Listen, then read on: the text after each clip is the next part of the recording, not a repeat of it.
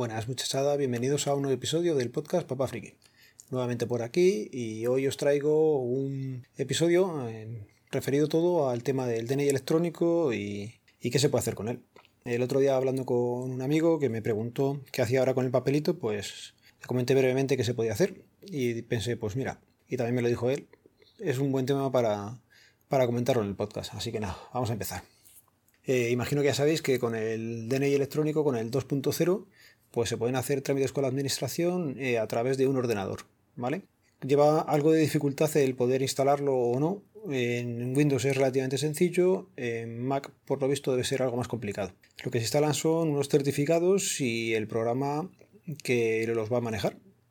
Ya digo, es relativamente sencillo, pero bueno, hay que echarle un poco de ganas. Si encuentro el fichero por internet que existe para Windows, eh, os lo pongo en las notas del programa, que es bastante sencillo instalarlo con él. Si alguien lo necesita, pues que me lo pide e intentaré hacérselo llegar. Más cosillas. Como os iba diciendo, con el DNI electrónico se pueden hacer trámites con la administración. El ejemplo más fácil pues es eso, conectarte a la seguridad social y descargarte una vida laboral, por ejemplo.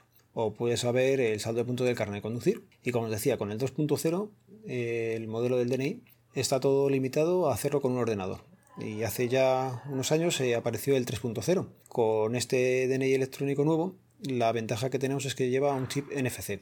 Con este chip NFC también podemos operar con móviles o con tabletas Android que tengan NFC, lógicamente. Y en la Play Store hay diferentes aplicaciones para, para trabajar con él. Entonces, os comento. Eh, os vais a la Play Store. Lógicamente estamos hablando para Android, ¿vale? Como he dicho antes, eh, tema de iOS lo tienen capado y no, hay posibilidad de usarlo. Venga, como iba diciendo, eh, si entráis a la Play Store y ponéis en el buscador eh, Charlie November Papa, espacio Foster November, Mike Tango, lo que viene siendo CNP de Cuerpo Nacional de Policía y FNMT de Fábrica Nacional de Moneda y Timbre, os van a salir eh, unas cuantas aplicaciones, ¿vale? de este desarrollador. Es un desarrollo conjunto que se ha hecho y a mí me salen al menos 1, 2, 3, 4, 5, 6, 7, 8, 9, 10, 11 y 12, que ahora os iré contando, ¿vale? Del resto de cosas que hay, yo miraría mucho el tema de, de quién es el desarrollador. Por ejemplo, eh, aquí hay uno que ha hecho un tal Diego Cid Merino y te cobra un euro con 19 para algo de trámite. No la usaría nunca, ¿vale? Por ejemplo, también tenéis eh, Alercops, que el que lo ha hecho es la Secretaría de Estado de Seguridad. Venga, pues esa sí la puedes usar, por ejemplo. Hay una validar DNI de Gonzoa Studio. No lo uséis. O yo no lo usaría nunca, ¿vale? Pero ya os digo, todos los que son de CNP-FNMT se pueden usar sin problemas. Bueno, no sé por dónde iba diciendo con la interrupción. Y os voy a comentar eh, unas de las que son más, más fáciles. De todas las que os diga, o de las que os he comentado antes, del número que os he comentado antes, que se me ha olvidado cuál era, ¿vale? Os voy a ir contando, por ejemplo, ven aquí, panel de acceso a la administración con login único del DNI. Pues esto es una aplicación, ¿vale? Que nos permite... Vale, esta tiene un widget y todo. Y se supone que te da un login único para diferentes servicios de la administración. Entraríais con esta y podríais o deberíais de poder acceder a la DGT, a la Seguridad Social, a la Agencia Tributaria y más cosillas. Esta yo no la he probado, pero vamos, es darle a instalar y, y probar.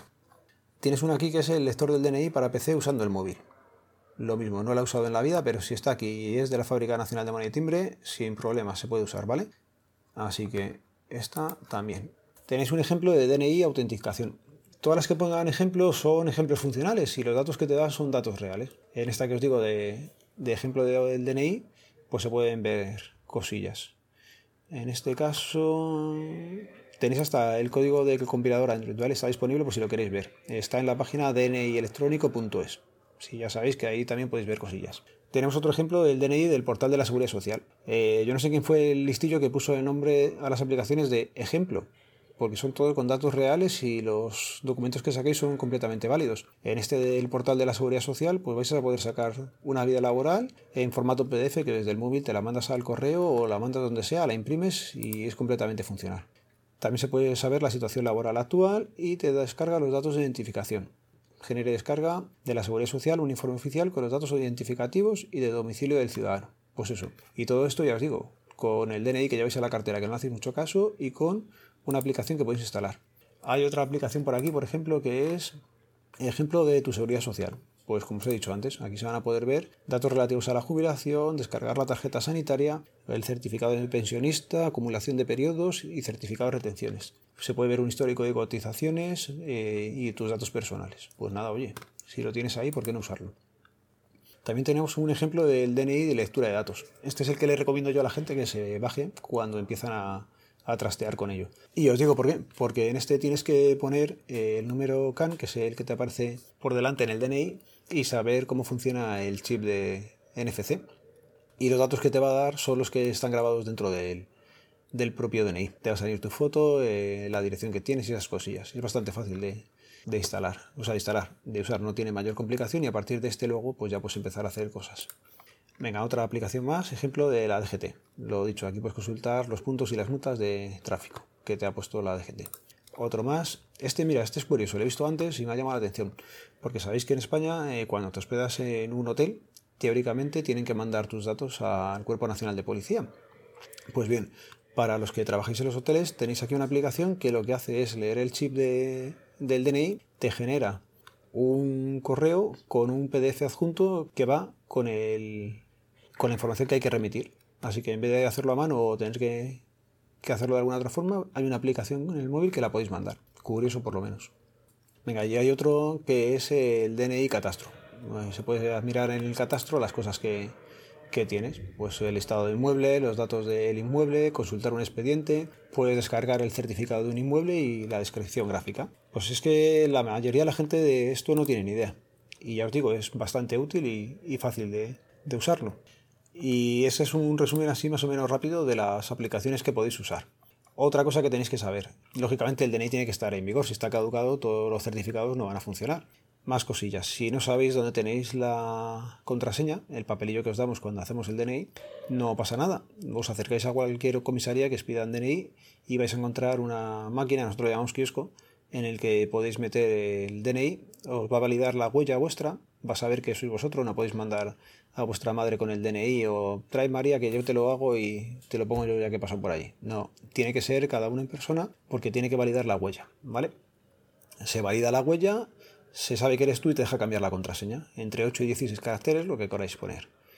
Y con esa contraseña es la que te va a pedir luego cuando entras a las aplicaciones. Cuando entras a las aplicaciones realmente te pide dos cosas. El número CAN, que está en el frontal del DNI, y cuando quieras hacer alguna cosa más, la contraseña que habéis puesto. ¿Vale? Así que poner algo que sepáis, que sea seguro, pero que sepáis luego lo que es. Y no la llevéis pegada como si fuera el pin de la tarjeta de crédito, que hay mucha gente que lo hace también. Y con el tema del DNI, pues nada, ya sabéis que cita previa dnie.es es la página donde podéis sacar la información. Y pues os voy a contar alguna cosilla del otro día. El otro día en el DNI me pasó una cosa muy curiosa. Vino una mujer bastante mayor que me dijo que había sufrido una caída y me contó la mujer que para arreglarle el brazo, porque se le había roto por cuatro sitios, le habían puesto el número de un cadáver. La mujer me lo contaba y era, era bastante curiosa la, la historia. Esa como anécdota reciente reciente, bueno, ya sabéis lo típico, que te trae la foto de hace 10 años y dicen, pero si no he cambiado, que sí, que sí que habéis cambiado. Venga, yo hoy no os traigo más anécdotas, pero sí consejos eh, que deberéis de tener en cuenta cuando, por ejemplo, perdéis el DNI. Cuando se pierde el DNI, si estáis completamente seguros de que lo habéis perdido, ir a poner denuncia. ¿Vale? Una vez se pone denuncia del DNI, ya no vale como antiguamente, no, si me lo mandan en 10 días o te lo trae el cartero, nada. En cuanto se pone denuncia, pedir cita para haceros otra vez el DNI porque aunque aparezca, ese DNI ya no es válido. Con lo cual es importante que, el DNI, si no está contigo y ves que no aparece, lo denuncies cuanto antes. Luego hay muchas cosas que, tienes que empezar a dar explicaciones y, es un fastidio. Venga, otra cosilla, siguiendo con el tema de denuncias. Cuando se va a poner una denuncia por, por un móvil, por ejemplo, es muy importante que tengáis el email para sacar el email, por si no lo sabéis, es tan sencillo como escribir en el marcador del teléfono, como si fueras a llamar a alguien, vamos, un asterisco, una almohadilla, 06, almohadilla. Con eso te va a dar la información. Es importante que esto lo tengáis eh, a buen recaudo. Yo, por ejemplo, lo subiría a la, a la nube. Google Drive, por ejemplo, una foto de lo que te sale, un pantallazo, lo dejas guardado, pues el día de mañana ocurre que te roban el móvil, lo pierdes o, o pasa algo con él, que tú puedas poner en la denuncia el número de email que tienes. Esto es muy importante porque, por ejemplo, aquí ha habido veces que tenemos eh, diferentes móviles en los que podemos ver el número de email, pero la gente no lo ha denunciado eh, o no ha ido a, reclamarlo o no va a reclamarlo o la forma de reclamarlo más fácil es sabiendo el email. Así que ya os digo. Vale, con el tema del email, eh, sabéis que, por ejemplo, yo puedo hacer una llamada al 112 desde un móvil que no tiene tarjeta. Es lo que hemos hecho aquí varias veces. ¿Qué pasa? Que cuando haces eh, la llamada al 112 se genera un número virtual. La operadora, no sé muy bien qué operadora es, porque sin tarjeta lo hemos probado y funciona. Tú llamas al 112 y te genera un número virtual. Lógicamente no lo hagáis vosotros, ¿vale? Fiaros de mí. Ya os digo que se genera el número virtual y puedes hablar con, con esta gente. Me refiero que no lo hagáis vosotros si no tenéis una situación de emergencia, ¿vale? Que no les mola que, estén colapsándole las líneas y podéis perjudicar a alguien que realmente necesite de ayuda. Pero me resultó curioso saber eso, que, te generan un número virtual, porque intentamos localizar así alguna vez al titular de algún teléfono que teníamos por aquí. Y hablando con la gente del centro de emergencia nos decían que el número era, era correlativo al que acabamos de llamar desde el móvil anterior y pudimos comprobar efectivamente que te van generando un número virtual y un número más, un número más. Cada llamada desde cualquier móvil te lo genera con un número más. Así que nada, nos pareció curioso y, os lo digo por aquí ahora. Otra cosa también como consejo sería bueno que un día que os aburréis en casa empecéis a recopilar, por ejemplo en el mismo Google Drive de antes, todos los datos de número de serie, marca y modelo de aparatos que tenéis por casa es habitual que te vayas de vacaciones y a la vuelta pues os hayan entrado o no os hayan entrado, pues nadie está libre de que le pase, y que vayas a poner la denuncia y digas, sí, tenía una tele, pero si no aportáis marca, modelo o número de serie, pues no lo podemos grabar en el sistema. Si no se graba en el sistema, luego cuando aparece, pues a ver cómo lo reclamas. Así que nada. Fácil, una foto, una carpeta en Google Drive y de todos los aparatos que vas teniendo.